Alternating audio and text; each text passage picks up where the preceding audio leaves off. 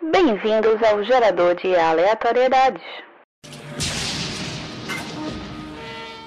Olá, caros viajantes, sejam bem-vindos a mais um gerador de aleatoriedade. E esse é um episódio muito especial, o nosso especial de Halloween. Nesse episódio nós vamos narrar o conto Vísceras do Chuck Palahniuk. É um conto de terror, é um conto que fala sobre sexo e gore. Então, se você se ofende com algum desses conteúdos, por favor, evite escutá-lo. Mas antes teremos os recadinhos. Após o sinal, diga seu nome e a cidade de onde está falando. E nos recados de hoje nós temos uma grande festa do Potterando em parceria com a galera da Taverna Burg Beer, o Halloween de Hogwarts, que vai acontecer no sábado, dia 3 de novembro, então sábado posterior ao lançamento desse episódio. E lá vamos ter vários jogos, brincadeiras e bebidas especiais para você que curte Harry Potter. Então, se você quiser, dia 3 de novembro, Taverna Beer, às 19 horas, estaremos lá para receber vocês junto com a galera do Potterando, junto com outra galera legal e tudo mais. Valeu? E caso você queira entrar em contato com a gente, você pode mandar um e-mail para o alugasparofimdomundo.gmail.com ou então mandar um comentário tanto no nosso site, que é o alugasparofimdomundo.com.br, tanto no SoundCloud, que é soundcloud.com.br alugaspfm. Você vai lá, escolhe um episódio e comenta lá o que você quiser sobre o episódio, dando feedback ou falando, contando alguma história.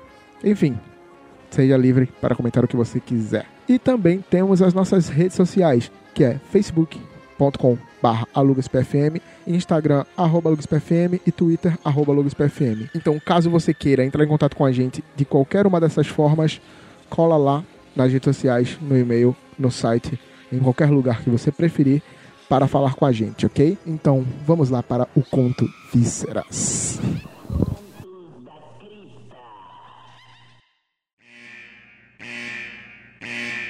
Este episódio é recomendado para maiores de 18 anos. Inspire. Inspire o máximo de ar que conseguir. Essa história deve durar aproximadamente o tempo que você consegue segurar sua respiração ou um pouco mais. Então escute o mais rápido que puder. Um amigo meu aos 13 anos ouviu falar sobre fio terra. Isso é quando alguém enfia um consolo na bunda. Estimule a próstata o suficiente e os rumores dizem que você pode ter orgasmos explosivos sem usar as mãos. Nessa idade, esse amigo é um pequeno maníaco sexual. Ele está sempre buscando a melhor forma de gozar. Ele sai para comprar uma cenoura e lubrificante para conduzir uma pesquisa particular. Ele então imagina como seria a cena no caixa do supermercado a solitária cenoura e o lubrificante percorrendo pela esteira o caminho até o atendente do caixa. Todos os clientes esperando na fila observando, todos vendo a grande noite que ele preparou. Então, esse amigo compra leite, ovos, açúcar e uma cenoura. Todos os ingredientes para um bolo de cenoura e vaselina, como se ele fosse para casa enfiar um bolo de cenoura no rabo. Em casa, ele corta a ponta da cenoura com um alicate. Ele lubrifica e desce seu traseiro por ele. Então, nada, nenhum orgasmo. Nada acontece exceto pela dor. Então, a mãe dele grita dizendo que é hora de jantar. Ela diz para descer naquele momento. Ele remove a cenoura e coloca coisa pegajosa e imunda no meio das roupas sujas debaixo da cama. Depois do jantar, ele procura pela cenoura e não está mais lá. Todas as suas roupas sujas enquanto ele jantava foram recolhidas por sua mãe para lavá-las. Não havia como ela não encontrar a cenoura, cuidadosamente esculpida com uma faca de cozinha ainda lustrosa de lubrificante e fedorenta. Ele espera por meses a surdina, esperando que seus pais o confrontem. E eles nunca fazem isso. Nunca. Mesmo agora que ele cresceu, aquela cenoura invisível aparece em toda ceia de Natal, em toda festa de aniversário, em toda caça de ovos de Páscoa com seus filhos. Aquela cenoura fantasma paira por sobre todos eles. Isso é algo vergonhoso demais para dar um nome. As pessoas na França possuem uma expressão: sagacidade de escadas. Representa aquele momento em que você encontra a resposta, mas é tarde demais. Digamos que você está numa festa e alguém o insulta. Você precisa dizer algo. Então, sob pressão, com todos os olhares, você diz algo estúpido, mas no momento em que sai da festa, enquanto você desce as escadas, então, mágica. Você pensa nas coisas mais perfeita que poderia ter dito. A réplica mais avassaladora. Esse é o espírito da escada. O problema é que até mesmo os franceses não possuem uma expressão para as coisas estúpidas que você diz sob pressão.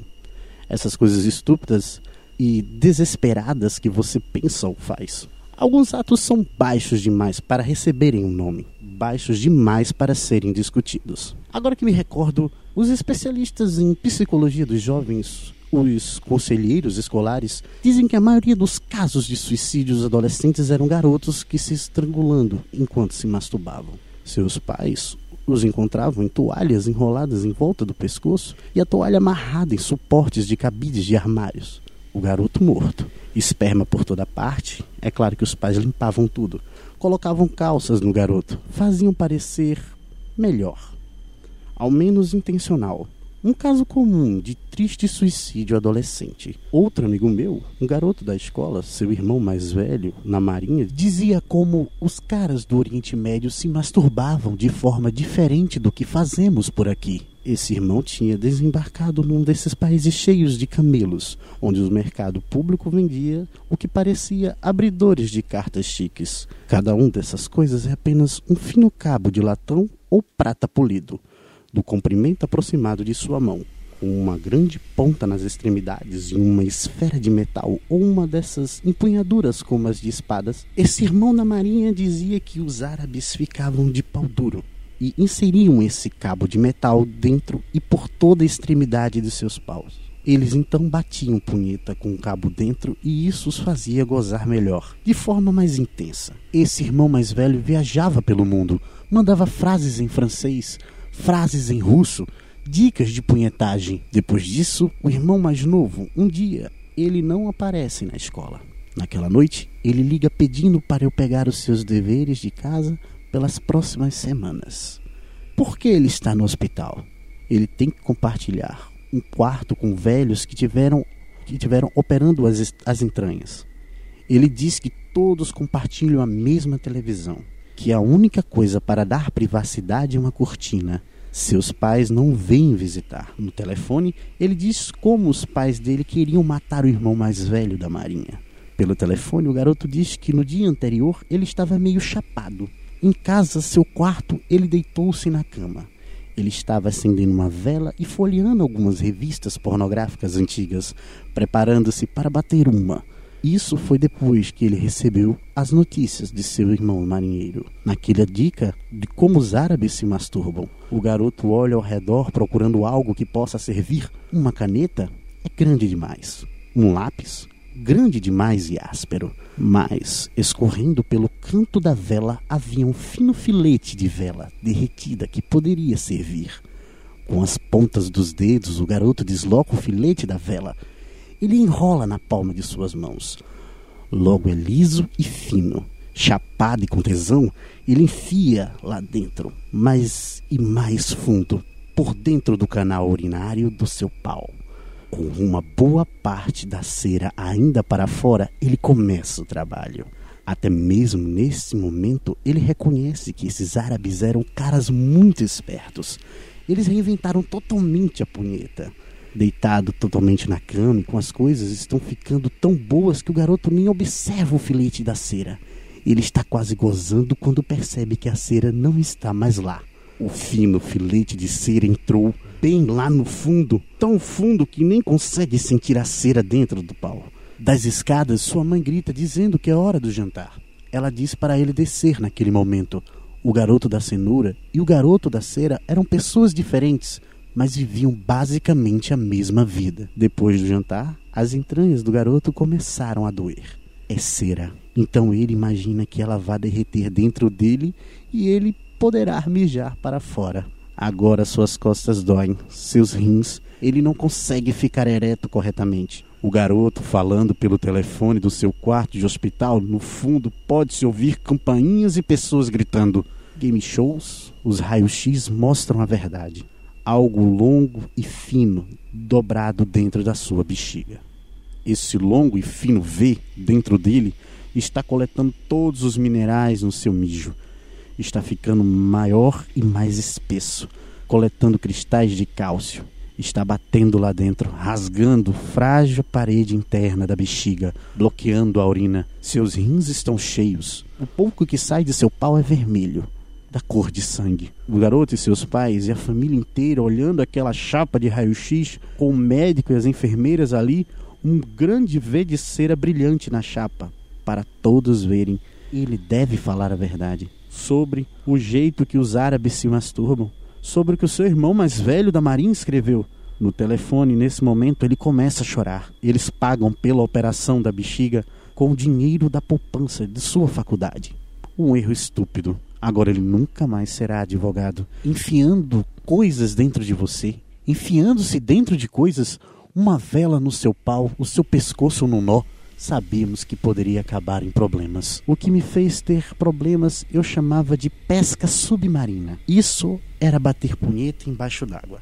Sentado no fundo da piscina dos meus pais, Pegando fôlego, eu afundava até o fundo da piscina e tirava meu calção. Eu sentava no fundo por dois, três, quatro minutos. Só de bater punheta eu tinha conseguido uma enorme capacidade pulmonar. Se eu tivesse a casa só para mim, eu faria isso a tarde toda. Depois que eu gozava, meu esperma ficava boiando em grandes, gordas gotas. Depois disso, eram mais alguns mergulhos para apanhar todas, para pegar todas e colocá-las em uma toalha, por isso chamava de pesca submarina. Mesmo com cloro, havia minha irmã para se preocupar. Ou oh, Cristo, minha mãe. Esse era meu maior medo. Minha irmã, adolescente virgem, pensando que estava ficando gorda e dando à luz a um bebê retardado de duas cabeças. As duas parecendo-se comigo. Eu, o pai e o tio. No fim, são as coisas com as quais você não se preocupa que te pegam. A melhor parte da pesca submarina era o duto da bomba do filtro. A melhor parte era ficar pelado e sentar nela. Como os franceses dizem, quem não gosta de ter um cu chupado? Mesmo assim, no minuto você é só um garoto batendo uma e no outro nunca mais será um advogado. No minuto, eu estava no fundo da piscina e o céu era azul claro e ondulado, parecendo através de dois metros e meio de água sobre minha cabeça. Silêncio total, exceto pelas batidas do coração que escuto em meu ouvido. Meu calção amarelo listrado preso em volta do pescoço por segurança. Só em caso de algum amigo ou vizinho alguém apareça e pergunte por que faltei aos treinos de futebol. O constante chupar da saída da bomba me envolve enquanto delicio minha bunda magra e branquela naquela sensação. No momento eu tenho ar suficiente e meu pau está na minha mão. Meus pais estão no trabalho e minha irmã no balé. Ninguém estará em casa por horas. Minhas mãos começam a punhetar e eu paro. Eu subo para pegar mais ar, afundo e sento no fundo. Faço isso de novo e de novo, Deve ser por isso que garotas querem sentar na sua cara. A sucção é como dar a cagada que nunca acaba. Meu pau duro e meu cu sendo chupado, eu não preciso de mais ar. O bater do meu coração nos ouvidos, eu fico no fundo até as brilhantes estrelas de luz começarem a surgir nos meus olhos. Minhas pernas esticadas e batata das pernas esfregando-se contra o fundo, meus dedos do pé ficando azul meus dedos ficando enrugados por estar tanto tempo na água. E então acontece, as gotas gordas de gozo aparecem. É nesse momento que preciso de mais ar. Mas quando tento sair do fundo, não consigo. Não consigo colocar meus pés embaixo de mim. Minha bunda está presa. Médicos de plantão de emergência podem confirmar que todo ano cerca de 150 pessoas ficam presas dessa forma, sugados pelo duto da bomba. Fique com o cabelo preso ou traseiro, é você que se afoga. Todo ano muita gente fica, a maioria na Flórida. As pessoas simplesmente não falam sobre isso, nem mesmo os franceses, que falam sobre tudo. Colocando um joelho no fundo, colocando um pé embaixo de mim, eu empurro contra o fundo. E estou saindo, não mais sentado no fundo da piscina, mas não estou chegando para fora da água também. Ainda nadando, mexendo meus dois braços, eu devo estar na metade do caminho para a superfície, mas não estou indo mais longe que isso. O bater do meu coração no meu ouvido fica mais alto e mais forte. As brilhantes fagulhas de luz passam pelos meus olhos e eu olho para trás. Mas não faz sentido. Uma corda espessa, algum tipo de cobra branca e azulada e cheia de veias saiu do duto da piscina e está segurando a minha bunda. Algumas às vezes estão sangrando sangue vermelho que aparentam ser preto debaixo d'água, que sai por pequenos cortes na pálida pele da cobra. O sangue começa a sumir na água e dentro da pele fina e branca azulada da cobra é possível ver pedaços de alguma refeição semi-digerida. Só há uma explicação: algum horrível monstro marinho, uma serpente do mar, algo que nunca viu a luz do dia, estava se escondendo no fundo escuro do duto, só esperando para me comer. Então eu chuto a coisa, chuto a pele enrugada, escorregadia e cheia de veias e parece que mais está saindo do duto. Deve ser do tamanho da minha perna nesse momento, mas ainda segurando firme no meu cu. Com outro chute, estou a centímetros de conseguir respirar. Ainda sinto a cobra presa no meu traseiro. Estou bem próximo de escapar. Dentro da cobra é possível ver milho e amendoins. E dá para ver uma brilhante esfera laranja. É um daqueles tipos de vitamina que meu pai me força a tomar. Com ferro e ácido, graxos e ômega 3. Ver essa pílula foi o que me salvou a vida. Não é uma cobra é meu intestino grosso, meu cólon sendo puxado para fora de mim. O que os médicos chamam de prolapso do reto. São minhas entranhas sendo sugadas pelo duto. Os médicos de plantão da emergência podem confirmar. Uma bomba na piscina pode puxar 300 litros de água por minuto. Isso corresponde a 180 quilos de pressão. O grande problema é que somos todos interconectados por dentro. Seu traseiro é apenas um término da sua boca. Se eu deixasse a bomba continuar a puxar minhas entranhas até chegassem na minha língua, imagine dar uma cagada de 180 quilos e você vai perceber como isso pode acontecer. O que eu posso dizer é que suas entranhas não sentem tanta dor, não da forma que sua pele sente. As coisas que você digere, os médicos chamam de material fecal. No meio disso tudo está o suco gástrico, com pedaços de milho, amendoins e ervilhas. Essa sopa de sangue milho, merda, esperma e amendoim flutuam ao meu redor. Mesmo com minhas entranhas saindo pelo meu traseiro, eu tentando segurar o que restou. Mesmo assim, minha vontade de colocar o meu calção de alguma forma Deus proíba que meus pais vejam meu pau. Com uma mão segura a saída do meu rabo, com a outra mão puxa o calção amarelo listrado no meu pescoço.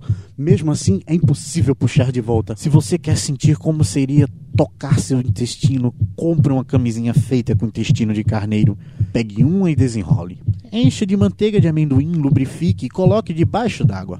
Então tente rasgá-la.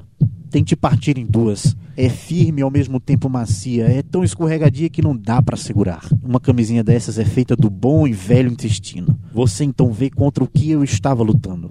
Se eu largo, sai tudo. Se eu nado para a superfície, sai tudo. Se eu não nadar, me afogo. É escolher entre morrer agora ou morrer em um minuto.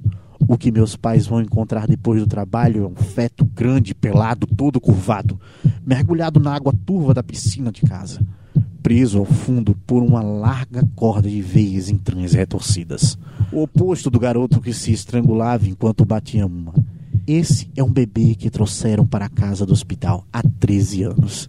E esse é o garoto que esperavam conseguir uma bolsa de jogador de futebol e eventualmente um mestrado que cuidaria deles quando estivessem velhinhos. Seus sonhos e esperanças flutuando aqui pelado e morto e em volta dele gotas gordas de esperma. Ou isso, ou meus pais me encontrariam enrolado numa toalha encharcada de sangue, morto entre a piscina e o telefone da cozinha. Os restos destroçados das minhas entranhas para fora do meu calção amarelo listrado. Algo sobre que nem os franceses falam. Aquele irmão mais velho na marinha, ele ensinou uma outra expressão bacana. Uma expressão russa, do jeito que nós falamos. Preciso disso como preciso de um buraco na cabeça. Os russos dizem: preciso disso como preciso de dentes no meu cu. Essa história de como animais presos em armadilhas roem a própria perna fora. Bem qualquer coiote poderá te confirmar que algumas mordidas são melhores que morrer. Droga, mesmo se você for russo, um dia vai querer esses dentes. Senão, o que você pode fazer é se curvar todo. Você coloca um cotovelo por baixo do joelho e puxa essa perna para o seu rosto. Você dorme e rói seu próprio cu. Se você ficar sem ar, você consegue roer qualquer coisa para poder respirar de novo. Não é algo que seja bom contar a uma garota no primeiro encontro. Não se você espera um beijinho de despedida. Se eu contasse como é o gosto, vocês não comeriam mais frutos do mar. É difícil dizer o que enojaria mais meus pais. Como entrei nessa situação ou como me salvei? Depois do hospital, minha mãe dizia: Você não sabia o que estava fazendo, querido. Você estava em choque. E ela teve que aprender a cozinhar ovos pochê. Todas aquelas pessoas enjoadas ou sentindo pena de mim. Eu precisava disso como precisava de dentes no cu. Hoje em dia, as pessoas sempre me dizem que eu sou magrinho demais. As pessoas em jantares ficam quietas ou bravas quando não como o cozido que fizeram. Cozidos podem me matar. Presuntados, qualquer coisa que fique mais que algumas horas dentro de mim, sai ainda como comida. Feijões caseiros ou atum. Eu levanto e encontro aquilo intacto na privada. Depois que você passa por uma lavagem estomacal super radical como essa, você não digere carne tão bem. A maioria das pessoas tem um metro e meio de intestino grosso. Eu tenho sorte de ainda ter meus 15 centímetros. Então nunca consegui minha bolsa de jogador de futebol, nunca consegui meu mestrado, meus dois amigos, o da cera e o da cenoura, eles cresceram e ficaram grandes, mas eu nunca pesei mais do que pesava aos 13 anos. Outro problema foi que meus pais pagaram muita grana naquela piscina. No fim, meu pai teve que falar para o cara da limpeza da piscina que era um cachorro, o cachorro da família que se afogou. O corpo sugado pelo duto, mesmo depois que o cara da limpeza abriu o filtro e removeu o tubo pegajoso, um pedaço molhado de intestino com grande vitamina laranja dentro. Mesmo assim, meu pai dizia: aquela porra daquele cachorro era maluco. Mesmo no meu quarto, no segundo andar, podia ouvir meu pai falar. Não dava para deixar aquele cachorro sozinho por um segundo. Então, a menstruação da minha irmã atrasou. Mesmo depois que trocaram a água da piscina, que vendemos a casa e mudamos para outro estado, depois do aborto da minha irmã, mesmo depois de tudo isso, meus pais nunca mencionaram isso novamente. Nunca.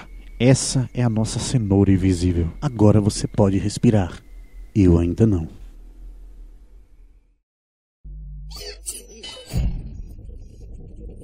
Normalidade restaurada.